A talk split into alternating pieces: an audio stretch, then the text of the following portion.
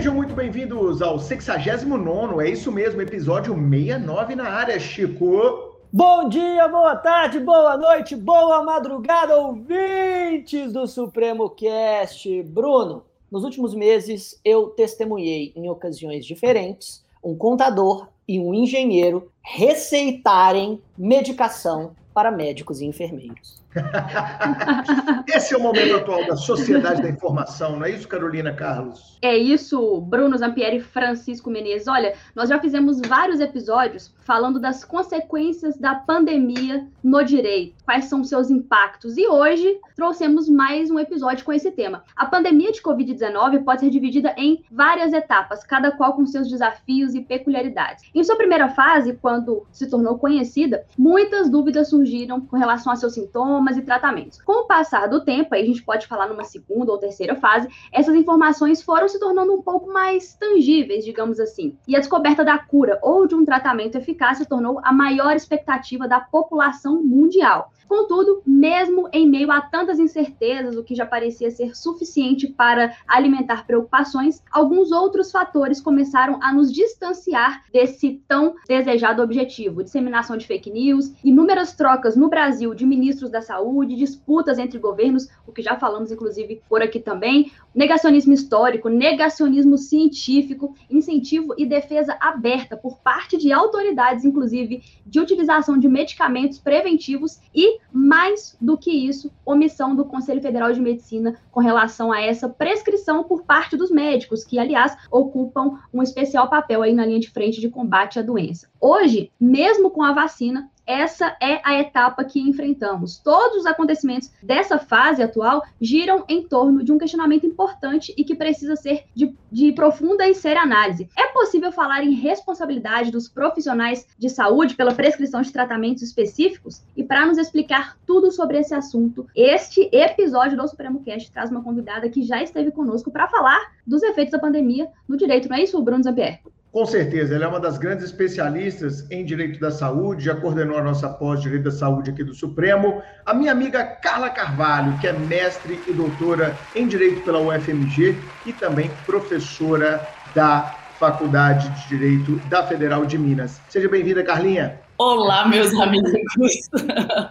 Olá, por me receber de novo aqui nesse espaço para falar de um tema que tem me chamado a atenção, mais um tema polêmico de pandemia. Chiquinho, virei samba de uma nota só, só falo de pandemia? De jeito nenhum. São, são os tempos, Carla, que exige profissionais especialistas como você, mas eu prometo, olha só, estou me responsabilizando aqui por isso, te chamaremos para um tema um pouco mais lúdico muito em breve. Tipo BBB, né, Chiquinho? Um bebê, é, exato. Efeito Vai dar o que falar. Do BBB na, na sociedade contemporânea. Eu participo, viu? Eu não, não, não vou mentir, não. Mas lembra de chamar o Caio, vitimigo, sabe disso. certo. Carinha, é, é, muito importante. A gente já trouxe o Fred, a gente já trouxe a, a Fatinha, a gente já trouxe a Luda Dalto, grandes amigos que eu sei que você tem, para colocar luzes, como o Chico falou, nesse tema tão sensível. Afinal, eu fico a pensar né, qual é o papel do direito diante dessa grande crise sanitária que nós estamos vivendo, a maior crise da nossa geração. Se a gente é formado em direito, caros ouvintes, nós temos que nos colocar a pensar sempre: peraí, qual é o contributo, qual é a contribuição que a minha ciência deve oferecer à sociedade nestes momentos de grave crise. Então, quando a gente convida uma especialista como você, é exatamente para nos ajudar a refletir sobre o papel, sobre a função da nossa ciência, a ciência jurídica, diante desse cenário pandêmico. E nessa, nessa linha de raciocínio, é, eu acho que o primeiro ponto que a gente tem que colocar é sobre o ponto da ciência,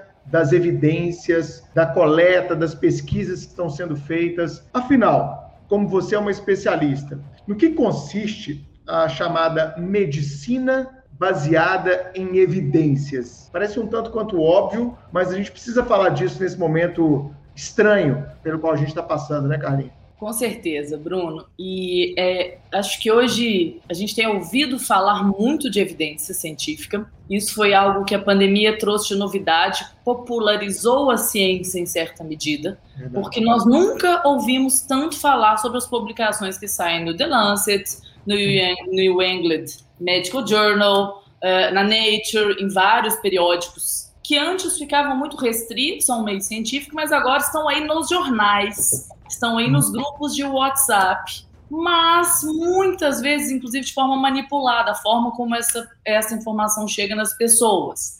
Qual que é o, o cenário disso, que vem de antes, muito antes da pandemia, e que agora, não é isso, é, adquire toda essa relevância, até da gente ter um senso crítico para enxergar essas evidências. Uhum. É, a medicina, tradicionalmente, ela era feita a partir de um empirismo, daquilo que se conseguia fazer na tentativa e no erro. E muitas vezes os erros eram grandes, drásticos, talvez maiores do que tentativas. É, com o tempo, os tempos, não é isso? Passou-se a desenvolver método, a fim de que se tivessem constata constatações seguras a partir daquilo que se fazia antigamente como experiência. E esse método ele vem da, da evolução da, da, medicina e também de uma necessidade de resguardar as pessoas que estavam que estão envolvidas é, na experimentação de um lado, mas no tratamento, na prática da medicina de um outro lado. A gente vê muito é, é, é, é alusão a grandes experimentos que eram feitos de forma antiética, e que geravam evidências questionáveis também. O que, que se tem hoje? Que a boa prática médica é aquela que é feita à luz do que se considera o padrão adequado de conduta. Olha como é que a gente vai lembrando do direito, né, da boa fé, né, Bruno? É, a boa fé objetiva, padrão de conduta, aquilo que é esperado.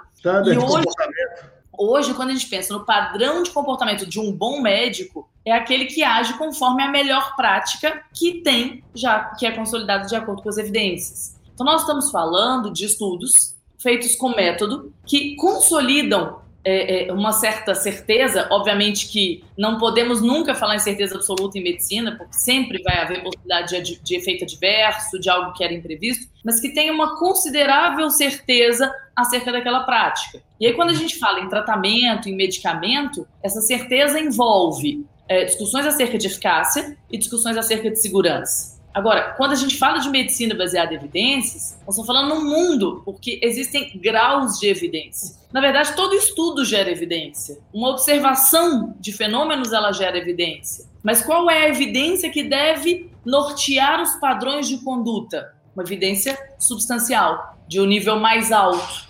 E aí a gente entra dentro dos estudos de medicina baseada em evidência na criação de o que se considera essa evidência de grau mais alto. Então, normalmente, nós temos as duas maiores evidências. De um lado, os chamados estudos, tem muito se falar dessas expressões aí correntemente, as pessoas não entendem. Estudos, ensaios clínicos randomizados, duplo cego, já devem ter ouvido falar, com grupo controle. Isso começa a gerar uma boa evidência, porque eu não estou, eu estou controlando ali as influências externas no resultado disso. É, o placebo, todo mundo sabe o que, que é. O que, que é o grupo controle, o placebo? Uma pessoa recebe a intervenção que eu estou é, é, é, é avaliando e uma pessoa não é um grupo e o outro grupo não recebe nada, recebe uma substância inerte ou recebe um tratamento distinto daquele para comparar os resultados. Mas por que, que é randomizado? Porque eu não sei quem é que está em cada grupo desse. Eu distribuo isso aleatoriamente e duplo cego. Nem as pessoas que participam,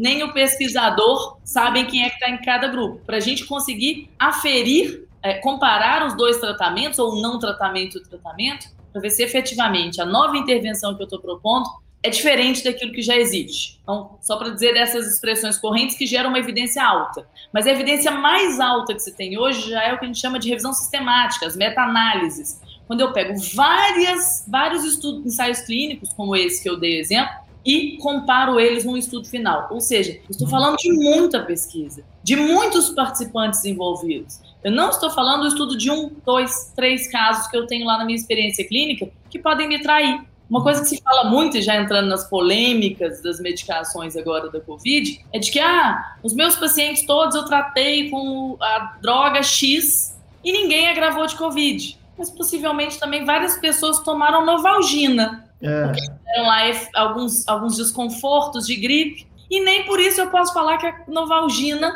Isso virou, isso virou um certo senso comum, né, Chico? É, até nas rodas de amigos, assim, de conversa, de grupo de WhatsApp. Ah, mas fulano tomou e se curou. Eu falei, irmão, a maioria esmagadora não tomou nada e se curou igual. Né? É, e várias e, é, e uma parte significativa das pessoas tomou e não se curou, como, como, uhum. como viralizou um médico amazonense falando: olha, hoje no, hoje no meu plantão de 24 horas que eu, que eu acabei de dar, morreram 17. Todos os 17 tomaram é, as, os remédios de praxe para tratamento precoce da Covid e todos morreram igual. Agora, ao mesmo tempo, ao mesmo tempo, e já começando aqui a polêmica, que eu tenho certeza que esse episódio vai gerar, é, a gente não pode condenar a priori nem o médico que receita, talvez de certa, talvez sofrendo uma certa pressão ou tentando, né, algum recurso, ter alguma agência no, no tratamento de um, de um paciente que, que, está mal, e a gente não pode condenar a priori também a pessoa que, se vendo em uma, em uma situação de morte iminente, quer qualquer coisa que, que lhe dê pelo menos uma esperança de tratamento. Ou será que eu, eu tô, né, eu, eu, eu tô sendo é, insensível ou, ou apolitizado demais quando eu, quando eu falo isso? Porque eu estava conversando com a Carol antes, antes da gente começar. O que a gente vê hoje é um grau de irracionalidade tão agudo, mas tão agudo, que se por um lado a vacina chinesa é do Dória, logo é ruim, por outro, o remédio X ou o remédio Y é o remédio do Bolsonaro, logo também é ruim. Gente, não. O que, o que faz de determinado medicamento ruim ou não é a evidência de que ele pode funcionar. E não fa o fato de que o político X ou o político Y o abraça como a sua política de praxe, pelo amor de Deus. E nesse, e nesse sentido, Carla, vamos, vamos lá, vamos a vaca fria, então, já atacar esse problema. Existe alguma evidência científica em alguns dos tratamentos precoces ou preventivos para a Covid? Sim ou não? Não, e não é a Carla jurista aqui que está falando. estou, é, é, vamos falar, estou invocando a Sociedade Brasileira de Infectologia, Associação Brasileira de Medicina Intensiva e, mais recente, desse fim de semana, posicionamento novo que, que, que até vai contra o que eles inicialmente mantiveram, Associação eh, Brasileira de Medicina, MB, Medicina Brasileira. Só o CFM que não está falando disso ainda de forma muito é, é, incisiva, mas as grandes Sociedade de Especialidade Brasileira, associações médicas, chancelando, estudando é, é, os estudos que já se apresentaram, que já se publicaram internacionalmente, além da própria Organização Mundial da Saúde, o CDC americano, a Anvisa brasileira, todos são uníssonos em dizer não há evidência de tratamento precoce ou de tratamento preventivo. Que, aliás, é importante diferenciar, porque. Ô, Carla, pessoas Fala, Carol. Eu, eu, já ia, eu já ia te pedir para fazer isso, porque o Chiquinho tava falando que a gente conversou antes do, do episódio começar, e realmente a gente tava falando sobre essa polarização excessiva, né, de condenar quem toma e condenar quem prescreve sem antes entender os motivos. E eu falei com o Chiquinho o seguinte: a gente vive hoje na sociedade da desinformação, até, né, da ignorância mesmo. Tanto da ignorância de quem realmente não sabe, de quem não tem acesso à informação, quanto da ignorância de quem tem acesso, mas ignora. Só que, assim, eu vejo isso como um grande problema, um problema social estrutural, que é o problema lá na educação. A gente não investe em educação para que as pessoas não tenham o senso crítico suficiente para conseguir destruir um governo. Então, assim, não quero entrar nessa polêmica agora, não, mas para a gente conseguir sedimentar essa informação, para conseguir passá-la para os nossos ouvintes, inclusive, promovendo esse conhecimento, explica para a gente qual é a diferença entre tratamento preventivo e tratamento precoce, porque eu vejo muito, e até eu mesma já fiz essa confusão, é, existe né, essa, essa comparação, a gente trata como se fossem sinônimos, mas explica para a gente qual é essa diferença. É, e só para,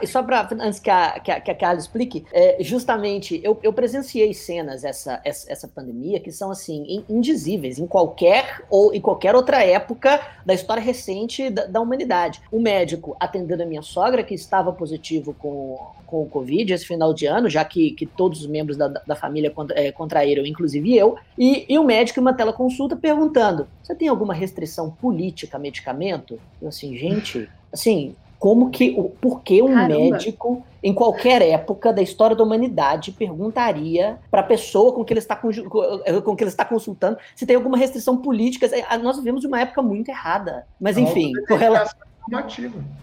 Seria interessante se ele perguntasse se tem alguma, alguma restrição científica medicamento.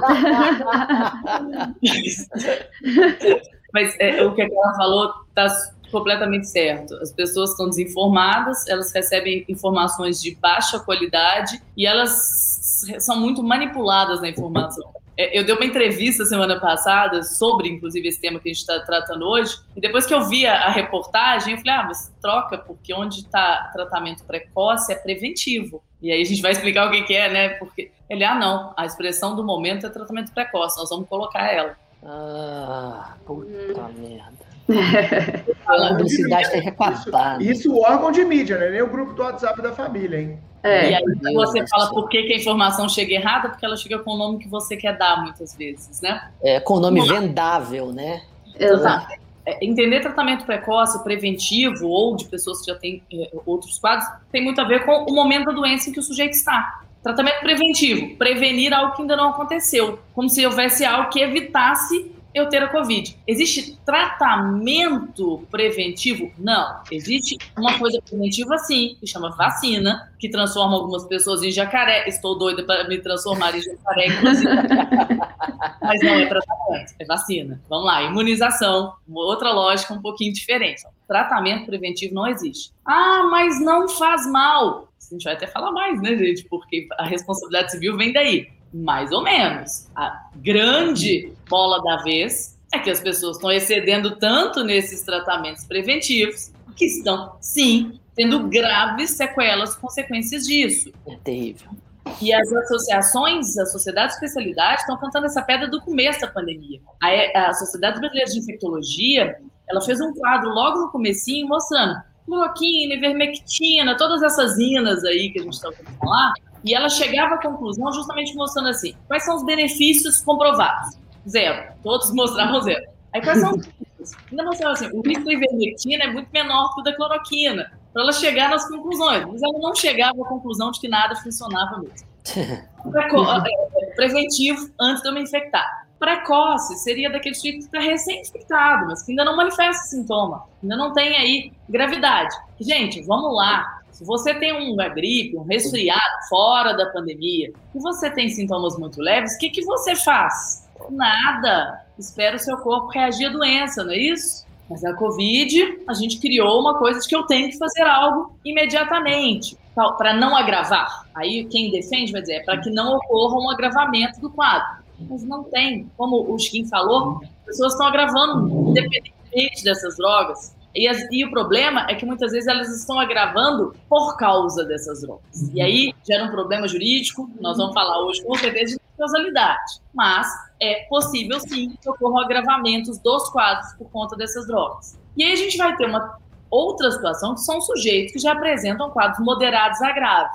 E por incrível que pareça, é aí que a gente já começou a ter evidência científica. Então, hoje a gente já tem protocolos fundados em evidências, por exemplo, de uso de corticoides, a dexametasona, é, é, de até posições em que você coloca o paciente doente, é, uso de anticoagulantes, mas em pacientes moderados a graves. Agora, Internados normalmente, né, Carlinhos? Hum? Esse é um protocolo de pacientes que estão internados, né, por Isso. exemplo. Né? Sim, eu, eu, tive suspeita de Covid. Eu não tive a Covid, mas eu tive suspeita. E eu, como eu tive dor de garganta, que é uma coisa que eu não tenho muito, o único remédio que eu tinha em casa era um corticoide. Eu tomei preparador. E, eu, e a médica eu achei legal, que era uma médica bem é, adstrita às evidências, ela me xingou. Falei, poxa, poxa, você não tem. É, é, corticoide é bem indicado para moderados a graves. Casos com baixos sintomas, o corticoide pode te agravar. Eu assustei com aquilo, né? A gente usa, às vezes, também uhum. medicamentos sem prescrição, que eu podia estar tá piorando a minha situação. As pessoas têm que pensar isso. Usar então, medicação de forma desnecessária pode gerar dano. Entendi. Carlinhos, então vamos só, vamos só traçar isso aqui para o nosso ouvinte ter bem claro isso na mente dele, porque a função do Supremo Cash é educar, é transmitir informação de qualidade, por isso a gente chama especialistas como você. Exatamente. Tratamento precoce não existe, né? Agora, formas de se prevenir existem e elas não são todas elas medicamentosas. É claro que um corpo ah, com uma imunidade ok, corpo sem comorbidade, a gente aprendeu, né? Ao longo de um ano, a gente aprendeu muito, né, Chico, né, Carol? É, um corpo saudável, Sim. ele tem uma tendência que não é, é, é, é uma, é uma tendência 100% confirmável, mas há uma tendência dele reagir melhor àquela doença. Por isso que a gente classifica as pessoas em grupo de risco e não grupo de risco, né? Então, é lógico, se o meu corpo está saudável, porque eu estou com as vitaminas em ordem, minha imunidade está ok, eu não tenho uma doença que, que debilita a minha saúde, é lógico que eu tenho uma tendência a reagir melhor à doença. Por isso que a maioria esmagadora das pessoas passam pela doença sem evolução de quadros de maiores complicações, com necessidade de internação e por aí vai. Então, a, a, não existe um tratamento precoce, mas eu posso falar que há medidas, não tratamento, mas medidas preventivas Uh, aquelas que a gente já está cansado de saber, isolamento social, uso de máscara, higienização constante das mãos, que obviamente evitam que a doença, primeiro, contamine e outras medidas que, em se contaminando, um corpo saudável pode reagir melhor. É mais ou menos essa a distinção de precoce e preventivo? Vamos colocar isso bem claro para o nosso ouvinte. Isso mesmo, Bruno. O preventivo hoje a gente sabe que são muito mais medidas comportamentais do que medicamentosas em si. E é interessante que até em relação às medidas comportamentais, as evidências científicas são coletadas e elas mudam. Vocês vão lembrar que no começo da pandemia, nos primeiros um, dois meses, a gente falava em máscara. É verdade. A gente uhum. em máscara. Agora a gente já está falando do tipo de máscara. E já se coleta evidência de quanto cada tipo de máscara contribui para prevenir. Só que até, tudo também tem que ser visto no contexto, né? Estimular as pessoas a usarem aquelas máscaras profissionais no começo da pandemia era deixar o, o, próprio serviço público, o serviço privado, né, o serviço de saúde desvanecido. Hoje, com o reabastecimento do mercado, a gente já está começando a estimular o uso daquelas máscaras PFF2, N95. E aí vem estudos de evidências sobre as máscaras, porque tem a, a, a KN95 que não tem ainda segurança. Então, é. tudo é baseado uhum. em evidências. Coisas que a gente falava muito no começo da pandemia, de que as roupas que a gente usa quando a gente está na rua poderiam ser uma fonte de contágio, já se descartou um pouco à luz de evidências. Claro que você deve ser higiênico em geral na sua vida, né? Mas não é isso que vai ser o determinante. Mas o fato é esse: a, a, a maior prevenção se dá por medidas comportamentais. E a maior parte se mantém, que é o uso de máscara, só mudou um pouquinho aí o tipo de máscara, higienizar bem as mãos, não se aglomerar. Então, isso a gente repete, repisa, até que a gente tenha uma melhoria e consiga ficar igual a Austrália, que afastou com 50 mil pessoas sem máscara nesse fim de semana passado. Rolou a doença. Perfeito, perfeito. Eu acho que, que isso é, é muito importante a gente discutir, sabe, Carlinha? Porque é, eu vi muitas pessoas querendo respostas prontas da ciência para um quadro novo. Eu acho que até uma baixa visão é, é científica, né? Baixo nível educacional porque às vezes você tem que falar assim, velho, mas é lógico que a ciência ainda não tem resposta. A coisa é nova, não tem nem coleta de dados ainda, não tem um estudo orientado e dirigido. E essas mesmas pessoas que querem respostas prontas de um jeito, quando a ciência evolui e traz num tempo recorde vacinas, elas viram e falam, mas uma vacina normalmente demora quatro anos. Aí você vira e fala, ô animal, é, mas você já pensou que o mundo inteiro parou para pesquisar essa vacina? E que foi enfiado dinheiro, e que foi enfiado recursos humanos, e que foi enfiado horas de trabalho para que houvesse um desenvolvimento rápido em meses, de dólares. oito meses, é um ano. Ah, mas uma vacina normal demora quatro anos. E você acha que o desenvolvimento dessa vacina ele está seguindo um protocolo normal ou ele está seguindo um protocolo excepcional? Então, a mesma pessoa que exige da ciência evidência científica numa velocidade recorde, quando a ciência entrega numa velocidade moderada uma vacina, questiona. Ou seja, é um traço claríssimo do negacionismo, ao meu ver. Sim. E eu tenho tentado até hoje, se vocês, educar as pessoas. Claro, tem dia que eu estou mais impaciente e eu mando para aquele lugar. Mas no dia a dia, tentado educar nesse sentido. Cara, mas é óbvio que a gente não tem a resposta. Ah, mas porque falaram que tinha que fazer isso. Eu sei, mas as evidências vão mudando. A coisa não é estática, a coisa é um processo, é um processo mutável. São estudos que vão se acumulando. Ah, porque um estudo falou isso, agora outro fala aquilo. Ou seja, as coisas estão sendo testadas, provadas e etc. E qualquer processo metodológico científico requer isso Então eu vejo muito mais uma ignorância lato senso do que uma ignorância pontual também. Vocês não têm percebido isso, Chico? Sim, eu é, tenho sim, e é, e é, interessante. Eu acho que o mais triste de toda, de toda essa discussão, eu concordo plenamente com, com, com tudo que você colocou, é que a gente tem a adoção de um pensamento mágico seletivo. E é um Boa. pensamento. E é um pensamento. Exato, é um pensamento mágico seletivo que só atende ao viés de confirmação da sua narrativa política ou da, ou da narrativa do seu político, não é? Porque não há não há nenhuma evidência de que determinados medicamentos para tratamento precoce func funciona, como em, em nós estamos falando, ivermectina, cloroquina, etc., mas firme em uma, em uma, narrativa de um pensamento mágico, que é acampada por, por determinadas pessoas que têm interesses econômicos e políticos na reabertura da economia, você as, as pessoas, né, uma boa parte das pessoas se apega a qualquer tipo de referência anedótica para confirmar a, a, como, como uma, uma evidência é, acima de, de, de, qualquer suspeita o funcionamento daquela, daquela droga. No, no, entanto, uma, uma vacina produzida por vários trabalhos de várias universidades e laboratórios ao, ao redor do mundo,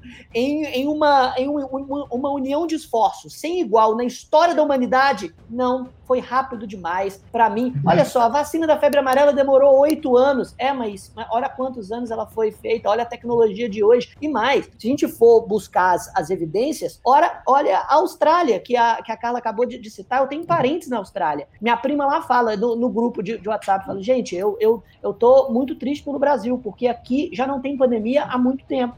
Aqui os estádios de futebol já estão lotados. Rugby.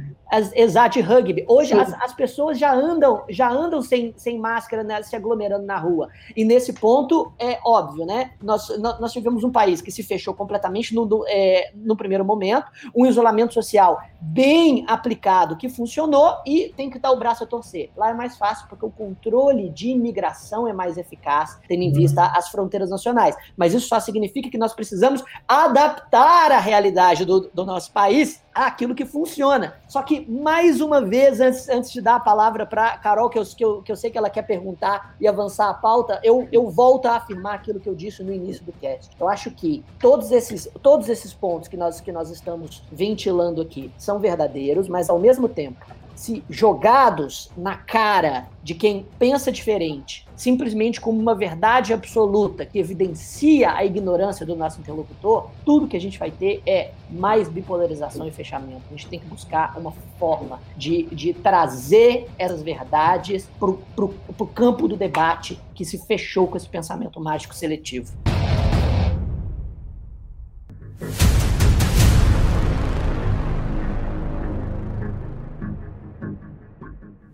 Pensando nisso tudo, Carlos, que o Bruno falou, que o Chiquinho complementou também, eu já acho que a gente podia entrar no campo da responsabilidade. Mas para isso, eu vou te fazer algumas perguntinhas. É, quando a gente fala em tratamento precoce, tratamento preventivo, se existe ou se não existe, esses tratamentos, de um modo geral, que estão gerando polêmica hoje contra a Covid-19, são tratamentos sem registro, certo? Pelo que eu entendi que você falou não. aí. Ou não? Tem registro? Não, tem registro sim. Tem registro. Isso é uma característica da pandemia e, e, e, que tem até a ver com a questão da vacina ser rápida ou não, é, que a gente uhum. acabou de falar, porque o é, que, que, que, que, aconteceu no começo da pandemia? Uma discussão. Precisamos de um tratamento, não é isso? Precisamos de uma forma de barrar esse vírus. E, bom, vamos criar um medicamento para a Covid. Realmente, criar um medicamento do zero, gente, demora década. Até hoje, com toda a evolução que a gente tem. Por que, que a vacina saiu tão rápido, como o Bruno falou? Porque, óbvio, a gente nunca teve um investimento tão grande de dinheiro a gente nunca teve uma, uma população tão boa para fazer ensaio, porque por que, que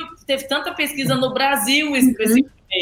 Eu tinha muita gente doente. Era fácil selecionar participante para fazer o ensaio. Vai fazer um ensaio para medicação de Alzheimer, que você precisa de um Alzheimer precoce, um paciente Alzheimer precoce. Identifica um paciente de Alzheimer precoce para você fazer um ensaio. O, o, havia uma conjunção de fatores, mas nós não pegamos nada do zero. A, a, a, novidade na vacinação é que a gente começou a usar as vacinas lá feitas com base no DNA, no RNA, etc. Nunca tinha sido feito. Você acha que surgiu na Covid ou a gente está aproveitando tecnologia que já existia? Então, cada vez mais as coisas são mais rápidas, porque a ciência ela vai se acumulando. A gente não começa do zero. Tudo se transforma, não é isso? Nada se cria. Exatamente. Mas é, e, e quanto a medicamento, foi a mesma lógica. Criar um medicamento do zero para tratar a infecção causada pelo coronavírus é o que ia demorar muito tempo. O que, que a gente começou a fazer? Vamos pegar medicamentos que já existem e tentar aplicar. E foi cloroquina, ivermectina, é, é, é, é azitromicina, dexametasona, são todas drogas que já existem, que são registradas já são usadas hoje. Uhum. A única droga que foi nova, que foi usada, é o Redensivir, se eu não me engano, talvez tenha algum outro, mas assim, que tem sido mais falado e foi registrada já, foi o Redensivir, mas mesmo assim, ele já estava há muitos anos em pesquisa para o ebola. Criar um medicamento uhum. novo, talvez daqui a 10 anos a gente tenha um medicamento super eficaz contra a Covid. Hoje não temos. Era mais fácil usar o que, que a gente tem. E aí, nos primeiros ensaios que foram feitos, que eram os ensaios que a gente chama in vitro, que é colocar no tubo de ensaio, todas essas substâncias que estão sendo faladas geraram alguma, alguma evidência. Só que no, no, no tubo de ensaio resolve o meu problema. O problema é na hora que a gente vai colocar no corpo humano e elas não mostraram evidência. Mas o que, que acontece? Essas drogas estão em circulação, elas estão registradas, por isso que as pessoas conseguem comprar. Só que não para o uso para a Covid. Então, a gente chama, cara, o uso que se faz de uma droga para uma indicação diversa daquela para a qual ela está registrada, de uso off-label. Off-label, porque label eu estou falando da bula. Então, tudo que a gente tem, uhum. tirando o Redensivir, que foi registrado para a Covid, saiu tem uns 15 dias, um pouco mais, talvez, na Anvisa, nós estamos falando só de uso off-label. Pode? Pode, mas tem risco, especialmente quando não tem evidência científica, não é isso? Que é um pouco diferente do uso experimental propriamente dito. O uso experimental propriamente dito é da droga que não é registrado, que está em experimento. Essa você não compra na farmácia.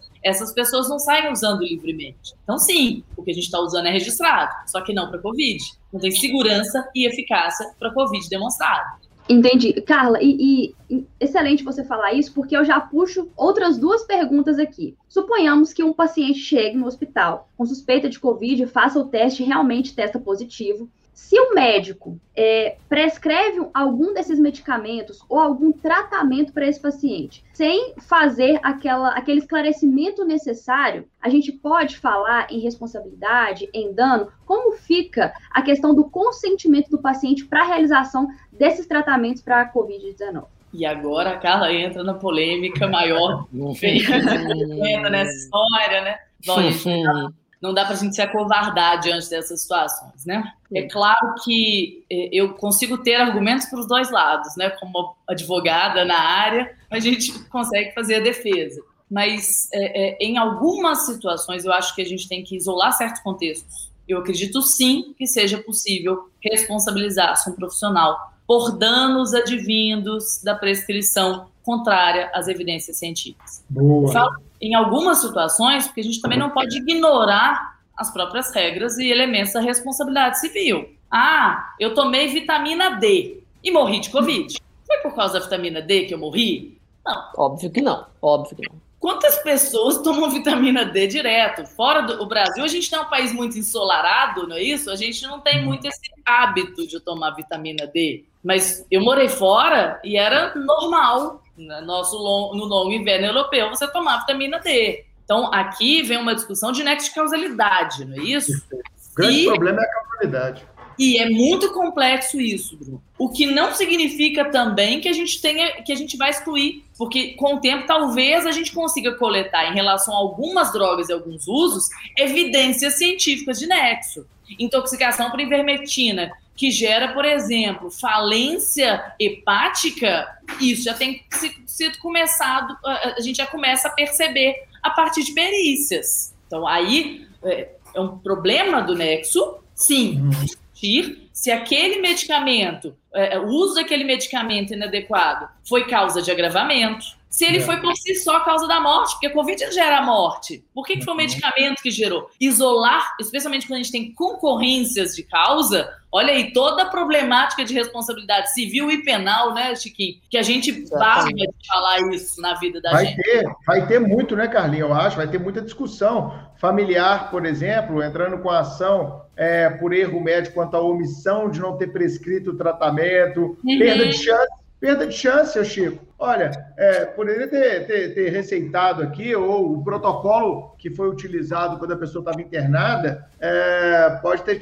pode ter gerado a morte. Não, peraí. O que gerou a morte foi o Covid. Mas não ter ministrado aquele tratamento que poderia por um acaso, ter salvo a vida, será que o médico vai responder por perda de uma chance, por não ter ofertado aquele tratamento, né, Carlinha? Eu acho que o cenário é muito rico e muito amplo. E nós vamos ver, viu, gente? Nos próximos dois, três, quatro anos, esse vai ser um cenário que vocês vão encontrar e vão se lembrar, sim, desse episódio do Supremo Cash, com todo esse problema de causalidade, que, olha, vou, já vou antecipar, hein, Chico? Cara, a causalidade no Brasil, ao menos no direito civil, ela é simplesmente ridícula. Você vê tribunais decidindo por sentimento e se afastando ah. totalmente de elementos científicos da responsabilidade civil. Eu sou um feroz crítico é, desse ponto nas minhas aulas de responsabilidade civil. Tá bom, juiz, você está condenando essa empresa ou esse médico por isso, mas foi a conduta dele que gerou esse dano?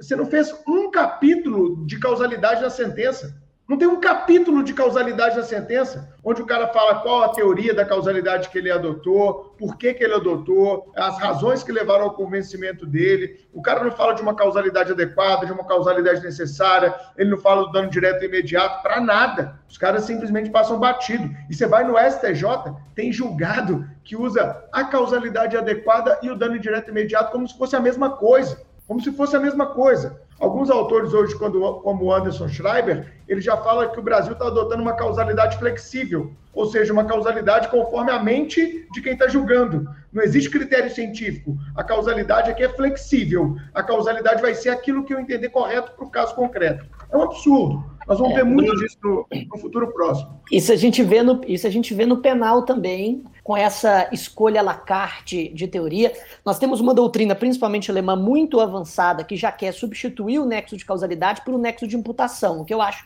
perfeitamente salutar quando esse nexo de imputação se aproxima das funções político-criminais do direito penal. Agora, a gente vê no direito brasileiro justamente isso que você disse, algumas sentenças que se apegam simplesmente no sentimento que supostamente o resultado causou, independentemente de adequar a conduta daquele agente àquele resultado, e outras sentenças que utilizam a teoria da imputação objetiva para pincelar determinada, de, determinada responsabilidade ou ausência de responsabilidade sem nenhum critério. Adiro completamente a esse, a esse, contexto. Quando a gente está nesse contexto de pandemia, a, o nexo de causalidade precisaria ter um rigor muito mais científico nas, nas, nas sentenças do que verdadeiramente tem. E antes de, passar pra, antes de passar para a Carlinha aqui, Carlinha, quem já fez estágio, já trabalhou em tribunal, já está com aquela cena na cabeça, né? Do assessor, do estagiário com o processo debaixo do braço, aquela cena que agora está virando antiga, né? Com o processo eletrônico, ele chegando na sala do desembargador lá, o chefe, a história é essa, essa e essa. Ah,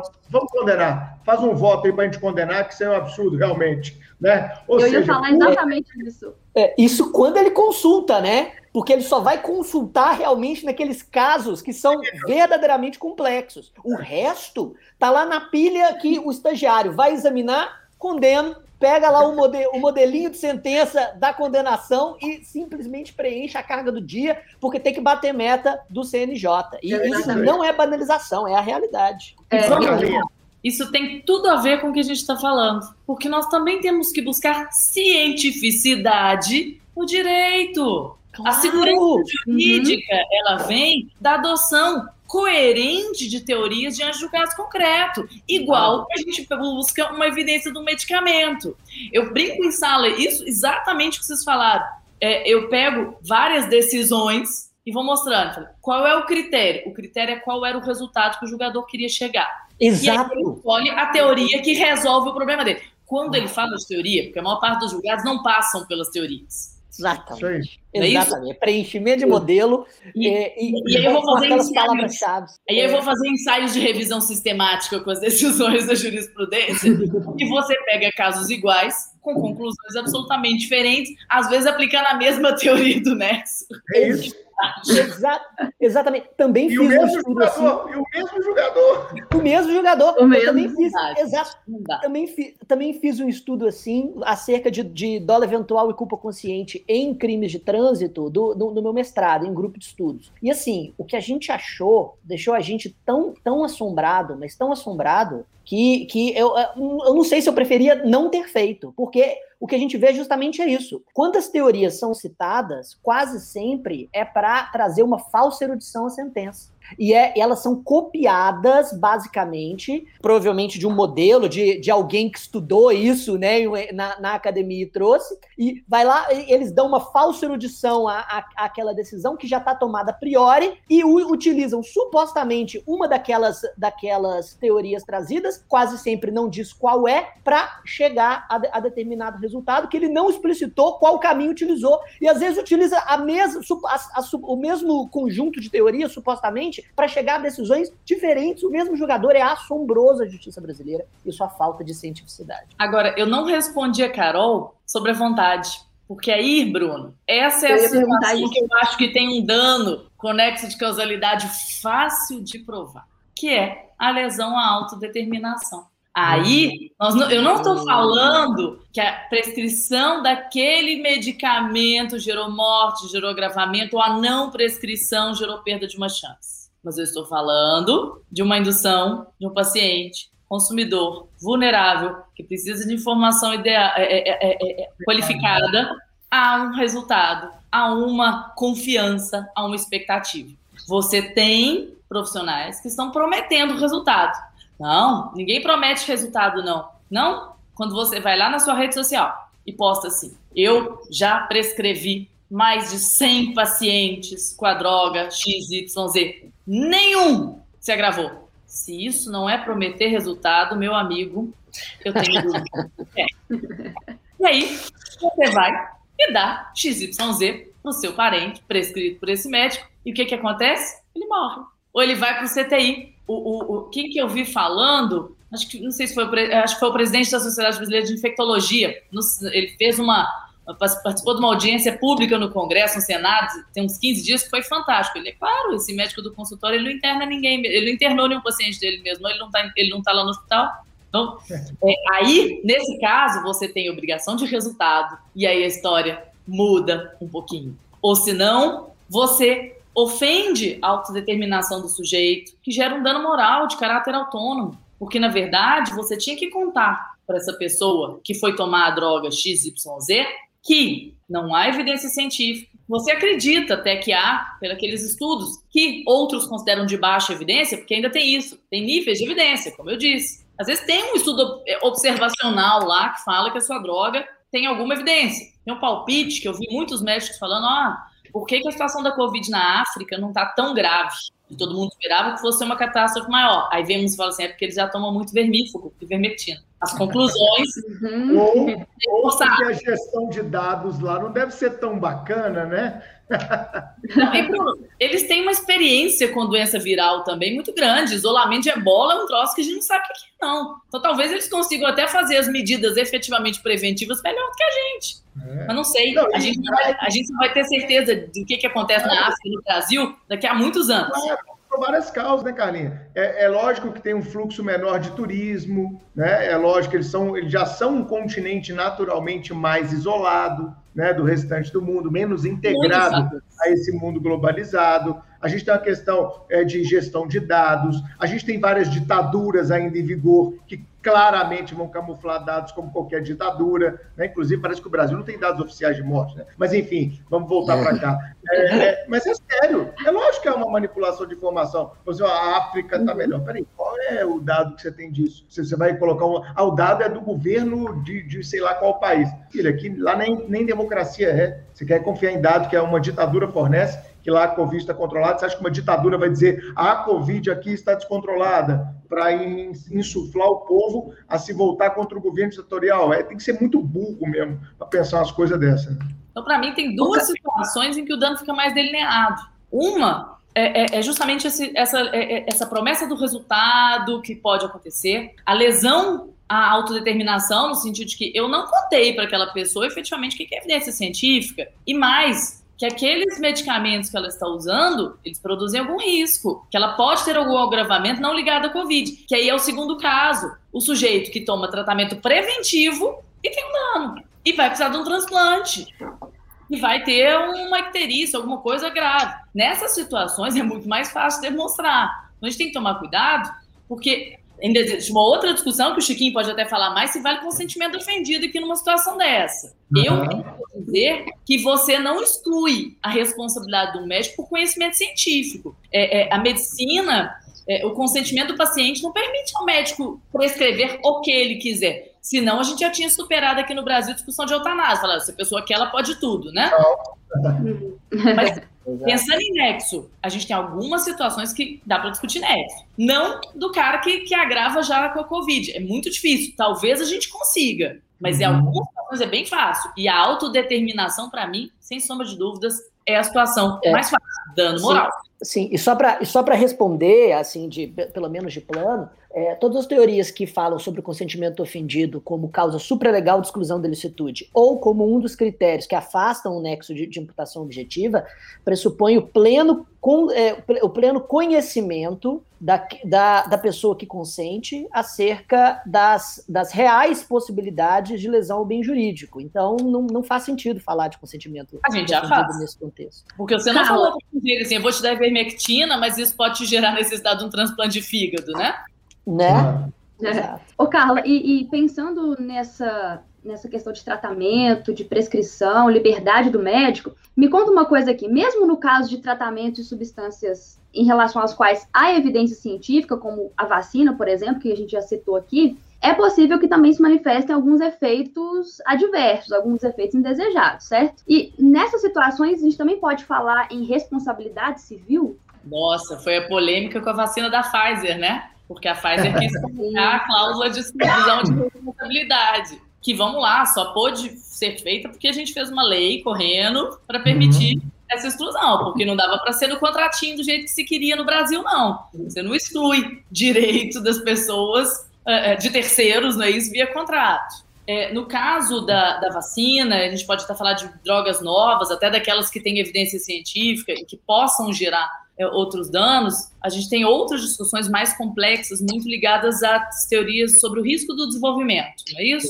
Sim. sim. Gente, toda medicação gera risco, mesmo Perfeito. aquelas consultadas no mercado.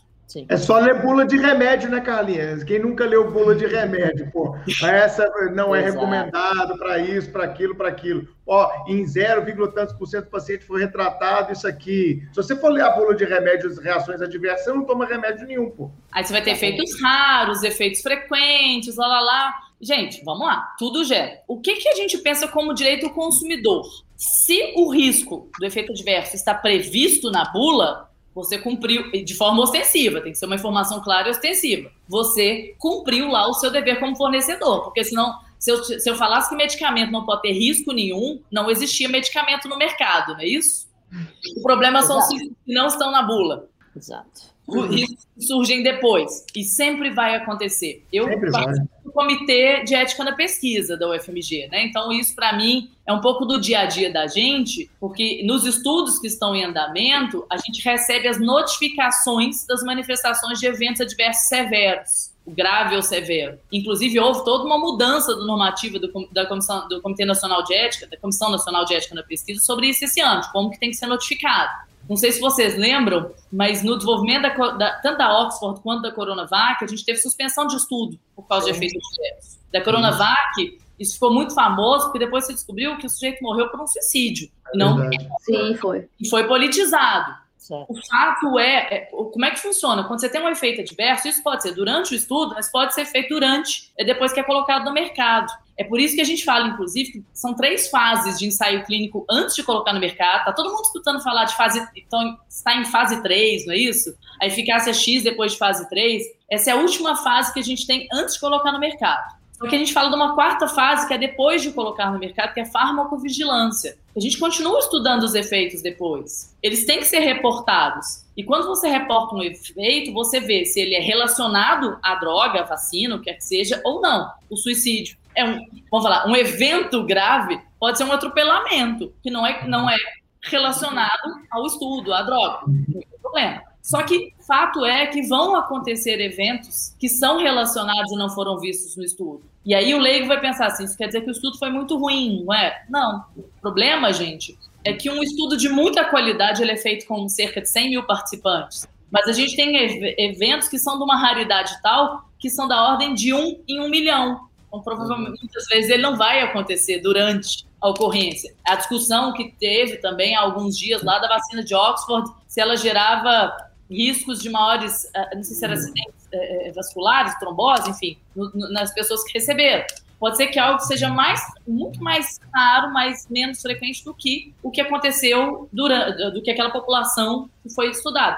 O que não significa que a droga não seja segura. Às vezes, o evento é tão raro que os riscos de você sofrê-lo são menores do que os riscos de ter a doença. Essa é a discussão. O risco de eu ter aquela complicação é menor do que a complicação da Covid, o que faz com que eu não vou tirar essa droga do mercado, essa vacina do mercado, mas isso vai ser colocado lá na bula, né? Como um risco possível. E aí, sobre responsabilidade civil, é que aí não temos ainda uma resposta certa no Brasil. A gente tem um julgado uhum. recente do TJ, mas eu não posso te dizer que é uma resposta certa.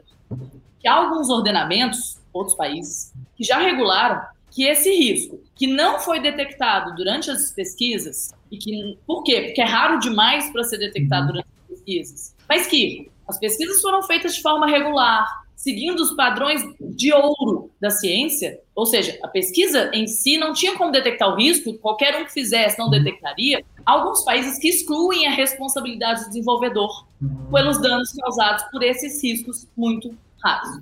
Claro que ele vai ter uma seguinte responsabilidade: a hora que o, no momento em que esse risco se manifestou, ele vai ter que tomar as providências, tirar do mercado, fazer novas, é, novas alertas, uhum. dar suporte àquelas pessoas que tiveram o agravamento, etc. Mas ele não vai responder por si só, porque ele não tem um comportamento minimamente reprovável.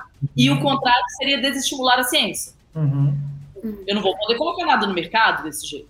Eu acho. Mas, no Brasil, isso não é tranquilo. E a gente tem é. um julgado de junho de 2020 do STJ. O jogo, né? Jogo compulsivo lá, jogo, uh, jogo patológico, né? A pessoa toma um antidepressivo, uma coisa assim, com cerca de 50 anos, começa é. a ter uma compulsão por jogos, se endivida em um milhão de reais. Que isso? E ela para a medicação, resolve o problema. É, é, é engraçado porque a gente acha que é mostrar anexo de causalidade. É isso aí. Uhum. Né? Isso também mostra, joga a questão do nexo.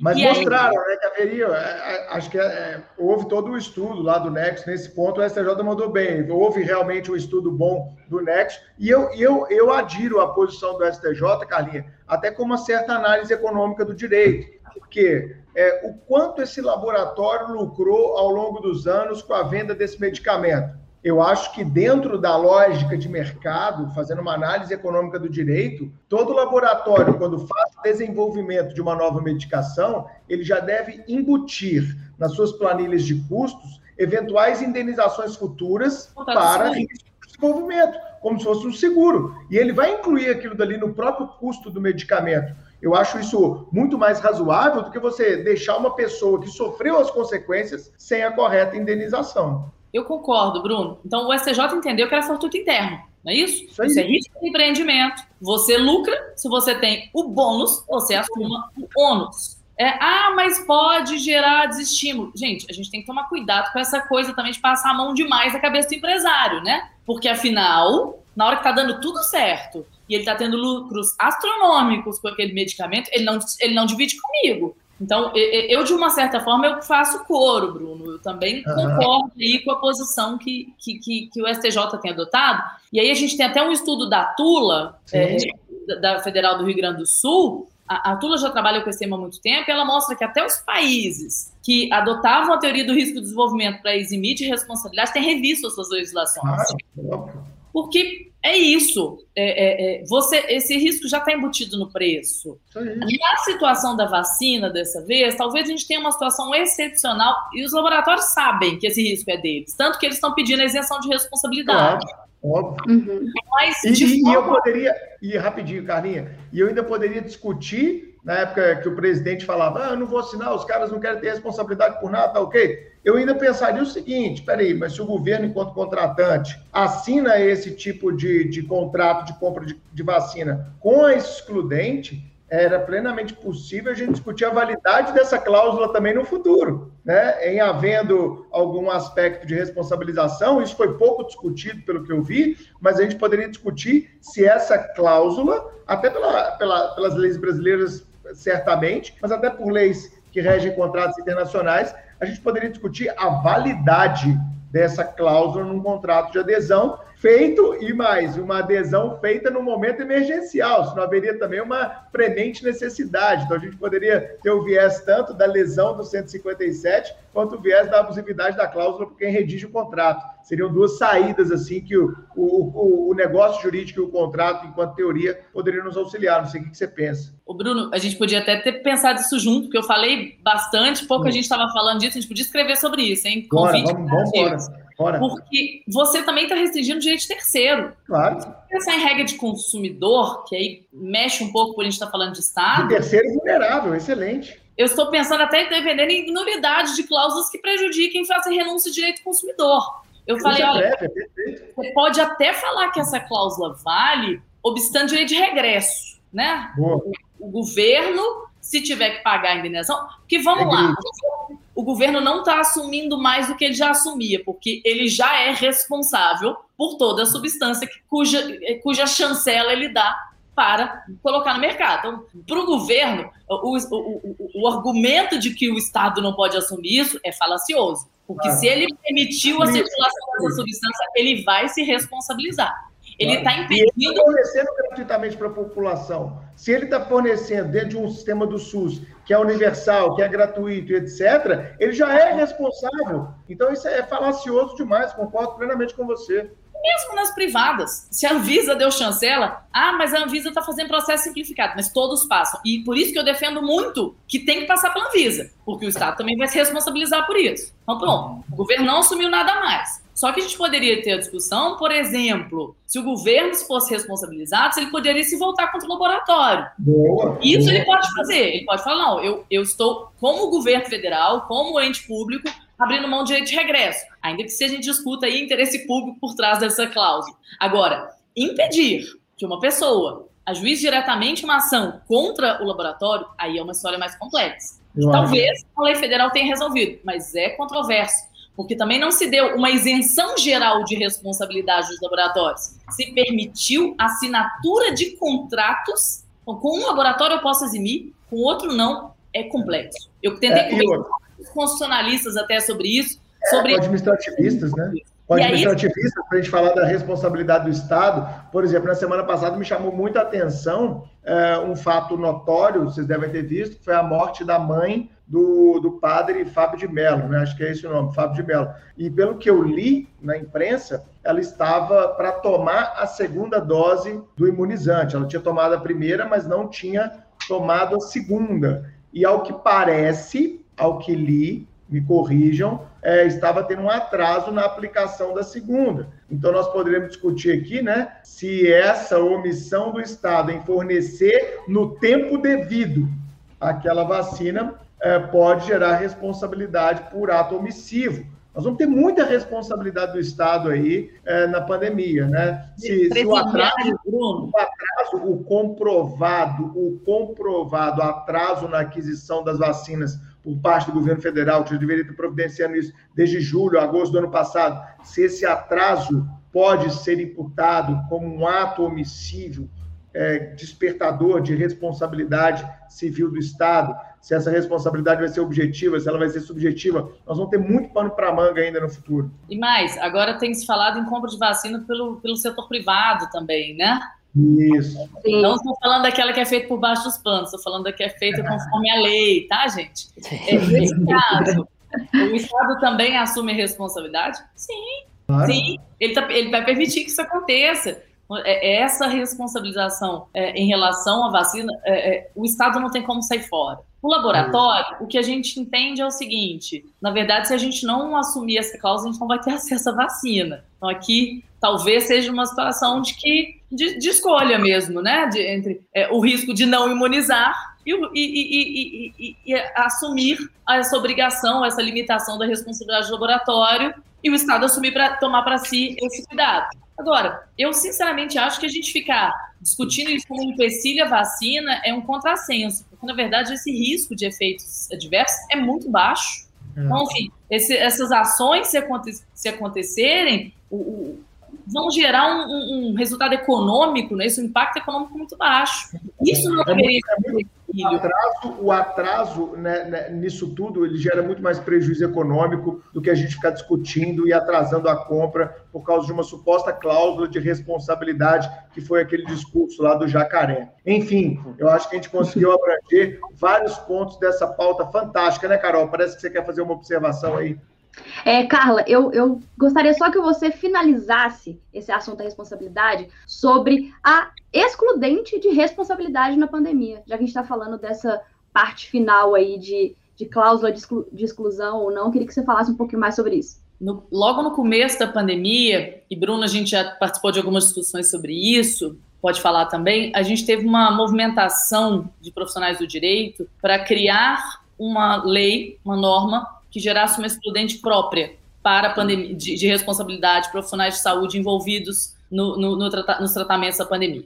É, isso foi muito controverso entre nós civilistas. Eu vou falar a minha posição, existem posições diversas, então, houve projeto de lei, vários debates. Eu, Carla, sou contra. Eu acho que nós conseguimos justificar a conduta de um médico que agiu conforme as evidências científicas, e aí ele não teve culpa, com as regras que a gente tem hoje. A própria discussão de culpa. Eu vou mostrar que ele se comportou de boa fé, conforme o comportamento esperado, conforme as evidências científicas. Eu excluo a responsabilidade dele sem precisar de regra nova. A gente tem que tomar cuidado também para não gerar uma cultura de irresponsabilização. A responsabilidade é princípio bioético também. Então, acho que não dá para a gente alargar demais. É, inclusive, quando a gente teve aquela MP 966, que criava uma excludente para os agentes públicos em geral, o STF, que, que, que, ela também ela perdeu vigência, né? ela, ela, ela, caducou, mas o STF, quando interpretou a 966, eu acho que esse julgado ele vai servir aí no futuro para pensar nas responsabilidades, e falou: olha, nós vamos entender que a tal culpa grave, a negligência grave, que fala-se lá na 966, que inclusive remonta à lei de introdução, né? Dispositivos da lei de introdução, lembro de Bruno falando disso na época. Mas ela deve ser interpretada nesse contexto de agora como agir contra as evidências científicas. O STF tem falado de medicina baseada em evidências. Logo, o fiel da balança, voltamos aí no comecinho da nossa conversa de hoje, uhum. o fiel da balança, que vai excluir responsabilidade ou não, é agir conforme as evidências científicas. No momento em que aquilo aconteceu, porque vamos lá, evidência há um ano é diferente de evidência hoje, elas mudaram nesse meio tempo. E claro que o contexto de excepcionalidade, de urgência e de pressão vai ser levado em conta para se aferir o comportamento de boa-fé do sujeito. Uhum. Só que isso, para isso, nós não precisamos de regra nova, na minha opinião. O nosso arcabouço legislativo, a nossa jurisprudência, elas já dão esse respaldo. E responsabilizar, a gente corre o risco ali de também tirar a responsabilidade de quem precisa ser responsabilizado nesse contexto. Nossa, eu acho, eu, eu adiro integralmente e eu acho que está na linha daquilo que a gente conversou uh, naquele episódio lá atrás, né, Carlinhos? Foi o episódio 35. Lembrem aí a vocês que a Carla já participou de outro episódio aqui com a gente, que foi o episódio 35, que foi Escolhas Trágicas e Covid-19, que é algo que, infelizmente, né, Carlinhos, a gente está vivendo muito agora. A gente falou disso em maio de 2020 e agora em abril de 2021 é, 11 meses depois. Isso, infelizmente, está acontecendo em vários hospitais. É, e eu queria saber de você, para finalizar, se, voltando no nosso episódio 35 aqui do Cash, que você participou tão bem com a gente, como é que estão sendo os protocolos para essas escolhas trágicas? Como é que os médicos estão se comportando? Hum. Ah, os UTIs com 100% de ocupação, 120% de ocupação. 100 tá bom, né? 120. É, 120 fica meio, né? Porque eram, é. todos os usuários ainda criaram alguns novos, né? No corredor com respirador, né? Corredor com respirador, Exatamente. ou pronto atendimento, né? Pronto atendimento Ambu... com respirador. Eu vou falar de paciente ambusado, Bruno. Ambusado? O que, que é isso? É, ambu é um, aquele dispositivo que você faz a respiração na mão, é tipo uma, um balão. Sei, sei, sei. E aí, enquanto você está conseguindo um respirador e tudo, tem uma pessoa lá ambusando o paciente. Meu Deus. Caramba. É, é, é, naquelas situações de falta de oxigênio, acontece demais. Eu vou deixar o sujeito simplesmente morrer? Eu vou tentar segurar na mão. Só que tem um limite do que você consegue fazer com isso. E muita gente falando em, em a Lu Gasol, nossa amiga, professora aqui do Supremo, outro dia publicou, Carol, uma coisa muito interessante que foi, não adianta só ficar gritando por aumento de leitos de UTI, porque às vezes é. tem recursos humanos, né? Ah, aumenta lá o leito de UTI, tá bom, quem vai operar esses 20 novos leitos? Uhum. O profissional especializado, né? Então eu queria saber de você, Carlinhos, como é que tá essa questão das escolhas trágicas? Está tendo algum protocolo? Como é que os médicos estão é, atuando diante desse cenário caótico que a gente está vivendo, infelizmente. Bruno, é, é, horrível falar porque a gente objetifica a pessoa, mas o profissional de saúde é o maior recurso escasso agora. É. Mas falando de, do nosso episódio e daquilo, o tema nunca foi tão atual, né? Naquele momento a gente estava prenunciando por causa das experiências estrangeiras que podia acontecer uhum. aqui. Alguns hospitais se preocuparam, fizeram seus protocolos. A maior parte não fez. Eu lembro que eu quis fazer uma pesquisa sobre isso por tempo é, é, eu não consegui, mas é uma pesquisa que eu estou começando a fazer agora para entender o que, que os hospitais de BH estão fazendo. Uhum. Mas é, é, muitos não fizeram e agora chegou a hora. Quando eles viram o agravamento no começo desse ano, todo mundo começou a perceber que ficar sem critério não dá. E aí, eu te falo, esse critério já não está só nos hospitais, as UPAs estão tendo que começar a fazer isso. E muitas não têm ainda, tá? Isso, de conversa que eu tenho com alguns profissionais. E aí, o que a gente sempre defendeu, a Luciana Dadalto, a gente conversa muito sobre isso, era que deveria ter um critério unificado, talvez municipal, estadual, nacional, para evitar aquilo que a gente falava lá naquele episódio, lembra de aí ah, eu vou para o hospital X porque o critério de lá me beneficia. Eu acho que as pessoas não conhecem com exatidão esses critérios, né? Mas de fato isso não aconteceu. A gente tem algumas instituições que se reuniram para fazer protocolos conjuntos e outros que estão com seus protocolos individuais. O fato é que estão sendo aplicados sim. O que, que eu tenho visto? Os protocolos estão sendo revistos agora, muitas vezes para serem simplificados. Em que sentido? Eu estou precisando tanto de aplicar aquilo, aquilo está sendo tão frequente, que se aquele protocolo for muito complexo, ele me consome recurso para aplicação. É. Então, nós precisamos de algo que seja mais imediatamente aplicável para facilitar a aplicação. E, e com sim. critérios mais objetivos, né, Carlinhos? Exatamente. Porque senão, se, se traçar critérios subjetivos demais, vira um debate hermenêutico ali na, dentro daquela, daquela situação, que já é uma situação estressante. Quanto mais estresse, menor é o seu poder de decisão. Esse é um ponto. Né? Na polícia a gente vê muito isso. Quanto maior é a sua situação de estresse que você está envolvido, a sua a situação de tomada de decisão ela diminui. Então, quanto mais simples e objetivo for um protocolo, melhor será a tomada de decisão. Né? E não pode ser objetivo mais complexo no sentido de que ah, eu preciso fazer X exames para conseguir comparar os pacientes, porque não dá para fazer X exames para comparar os pacientes. Então, assim, é para dizer que isso é realidade. Os protocolos estão sendo revistos para simplificar. E o que a gente está vendo agora, eu, como eu conheço muita gente nessa área, já começa, a gente olha bem, eu, que não sou profissional de saúde, que não estou na estrutura de nenhum hospital, o povo começa a ligar. Você conhece algum hum. diretor clínico do hospital X? Ou se não, Carla, advoga para mim, eu preciso de uma causa para pedir leito. Bom, eu já tenho a resposta, sou professor em dedicação exclusiva, nem se eu quisesse, mas hum. eu gostaria de te dizer que nem se eu pudesse eu advogar. advogar. Primeiro, porque os juízes não estão dando, a gente está vendo uma mudança na judicialização da saúde, porque o juiz está tendo consciência de que se ele der o, o leito para um paciente, ele está tirando de outro. Que é bom você uhum. entender que as, as suas ações, essas ações têm consequências macro e não micro, apenas naquele Excelente. caso. Então, isso a gente tem aí uma, uma herança para a judicialização que vai ficar da pandemia, que pode ser importante.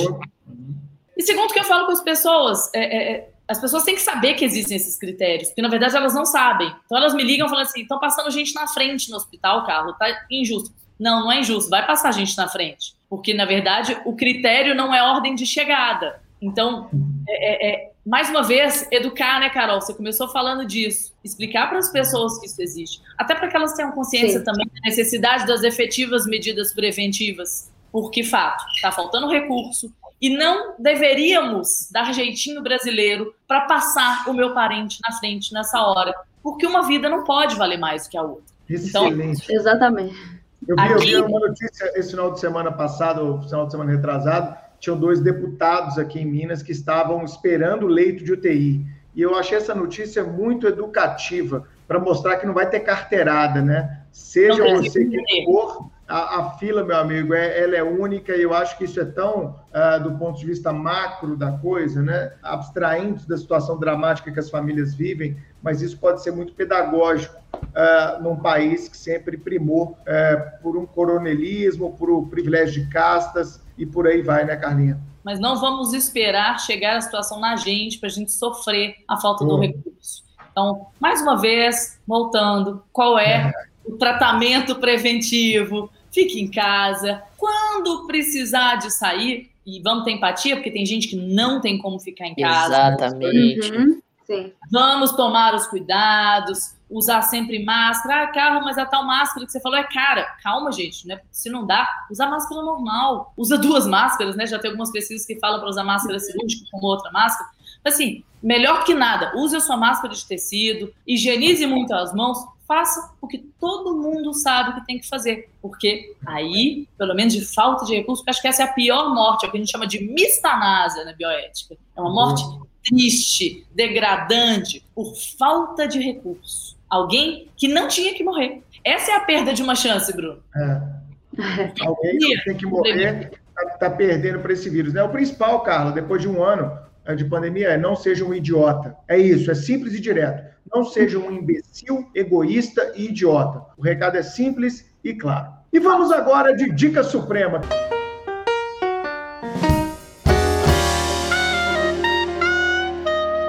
O que você trouxe aí pra gente, Chico?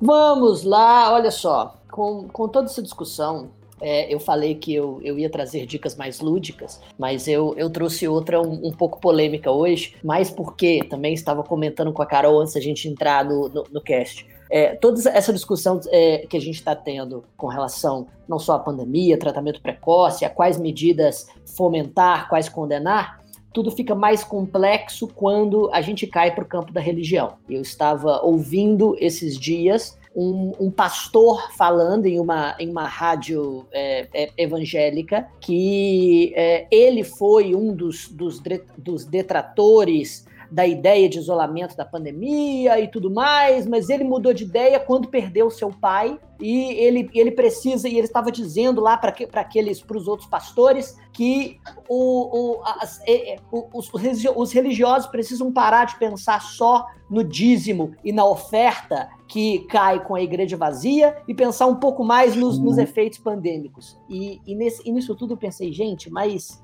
onde ficam os, os dogmas religiosos perante essa, é, perante essa realidade. Assim, supostamente um pastor, ele não é um evangelizador do cristianismo, ele não teria de pautar as, as indicações ou pelo menos os encorajamentos com relação à conduta para com o outro, baseado nas, nas palavras que, que que Cristo ou que outra é, ou que outro profeta reconhecido pela sua igreja trouxe e, e todas essas discussões deixam justamente as, as palavras desses, desses ícones que deveriam ser os únicos da, da, é, do cristianismo, assim, é, completamente à margem. Daí eu me lembrei de um autor absolutamente fantástico chamado Bart D. Ehrman, e eu sabia que ele tinha dois livros, um deles eu li. O primeiro é uma, é uma história do, do cristianismo primitivo, que eu já recomendei aqui no Supremo Cast, que se chama Como Jesus se Tornou Deus,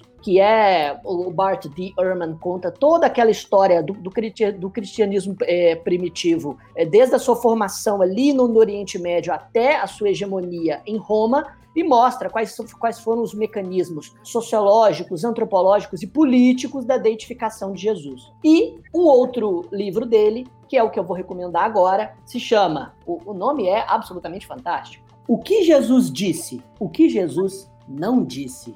Bart, o, o Bart D. Ehrman, no livro O que Jesus disse, o que Jesus não disse, ele analisa as comparações das traduções das principais passagens de Jesus do Novo Testamento e compara com a, com a, a, imagem do Jesus que muitos conservadores criam hoje, né? Que é, que é uma imagem de um, de um Jesus, uh, enfim, conservador, de direita e, e extremamente fechado com, rela, com relação aos costumes. E ele demonstra o, o que, segundo as, as escrituras, com maior historicidade, Jesus realmente defendia e o que claramente ele não defendia. E é exatamente nesse tipo de, de informação primária e correta para conectar com os temas da nossa pauta de hoje que, o, que nós deveríamos nos, nos pautar, que nós deveríamos nos fundamentar, nessa, principalmente na era da desinformação. Então, quem gosta de estudar religião, quem gosta de, de, de estudar principalmente o cristianismo, quem se considera cristão,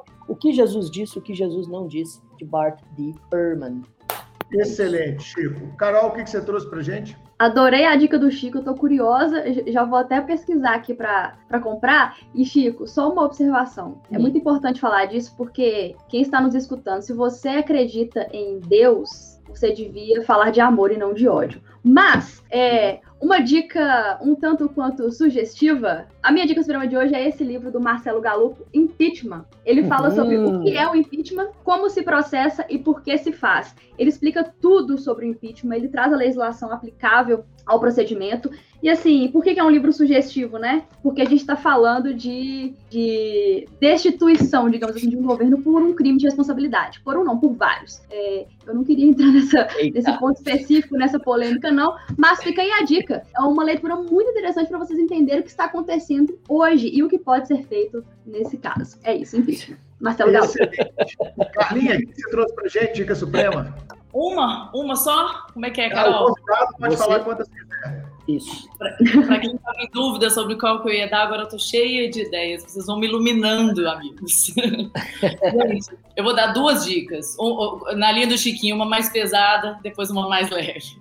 A mais é. pesada, na verdade, é um livro clássico. Muitos já leram ou assistiram o filme. Quem eu quis reler durante a pandemia, tem tudo a ver. É, falo para reler ou ler pela primeira vez, que sai sobre a cegueira de José Saramago. Verdade. Eu acho que ele mostra uma pandemia de falta de empatia, tal como a gente tem hoje, de cegueira, de individualismo e, e, e de, de, não enxergar efetivamente né, a cegueira, a real situação e as reais medidas que a gente precisa para resolver o problema. Então, é, é, o meu livro preferido da minha vida e agora na pandemia, para mim, ele tem mais um olhar. Todo, cada vez que eu o leio, eu tenho um olhar novo sobre aquilo que Saramago fala e nessa, não, dessa vez, teve um caráter especial. Então, um ensaio sobre a cegueira do José Saramago. Eu ia dar a dica Fique em Casa, mas a gente já falou isso várias vezes. a minha outra dica é meio zen, porque é, é, fica parecendo que eu falando de evidência científica, que eu sendo bem informada, eu sou muito tranquila, mas eu também tenho altas angústias, sofrimentos pelo que a gente está vivendo. Eu, particularmente, eu tenho uma, uma, uma, situação na minha história pessoal que me deixa angustiada, que eu perdi meu pai, está fazendo três anos, de Nossa. falta de ar. De falta de ar, vamos lá. Meu pai, fibrose pulmonar, meu pai ficou entubado, com tudo que as pessoas. Então, assim, eu sinto a dor do outro de forma muito grande no que está acontecendo. E quando o bicho pega, eu medito. Só que eu não, só que eu sou uma mente muito efusiva para conseguir parar e meditar. Então minha dica para quem está sofrendo aí, quem está ansioso nessa pandemia, é buscar esses aplicativos que a gente tem de meditação guiada. A gente tem muita coisa bacana, inclusive gratuita. Vai no YouTube também tem, procura lá meditação guiada, gente e gaste lá seus cinco minutos. Pra, vou te contar, cinco minutos fazem milagres no meu dia. Ah. Me ajudam a superar o que a gente está vivendo hoje de uma maneira um pouco mais amena. Então, mas a minha dica leve é para ser leve meditando. Eu acho, eu, eu, concordo plenamente, eu costumo fazer sempre, viu, Carlinha? Também fiz yoga muitos anos da minha vida e, e dar uma limpada na mente, eu acho fundamental, é desacelerar a mente, né? Porque a gente está com uma síndrome de pensamento acelerado, que gera ansiedade muito forte nesse momento. É muita notícia ruim, muita coisa ruim acontecendo, né? Enfim. A minha dica suprema de hoje é, é a primeira vez que eu vou fazer isso, hein, Carol e Chico? A minha palestra que eu dei, Como Ser Dono do Seu Tempo, né? A Carol assistiu. Hum, nossa, excelente. Preciso. Muito legal. É, foi uma palestra que eu dei há duas semanas aqui no Supremo e está disponível no YouTube. Então, você se inscreve lá no nosso canal do YouTube, que já passou de 100 mil inscritos, está com 108 ou 109 mil inscritos, e você assiste essa palestra lá gratuitamente. Acho que a gente deu muito tapa na cara de quem estava precisando definir prioridades na vida e parar de gastar tempo com futilidades que não levam ninguém a lugar algum. Então, dá uma olhadinha na palestra, que eu acho que ela pode te ajudar a ter um cronograma melhor de trabalho.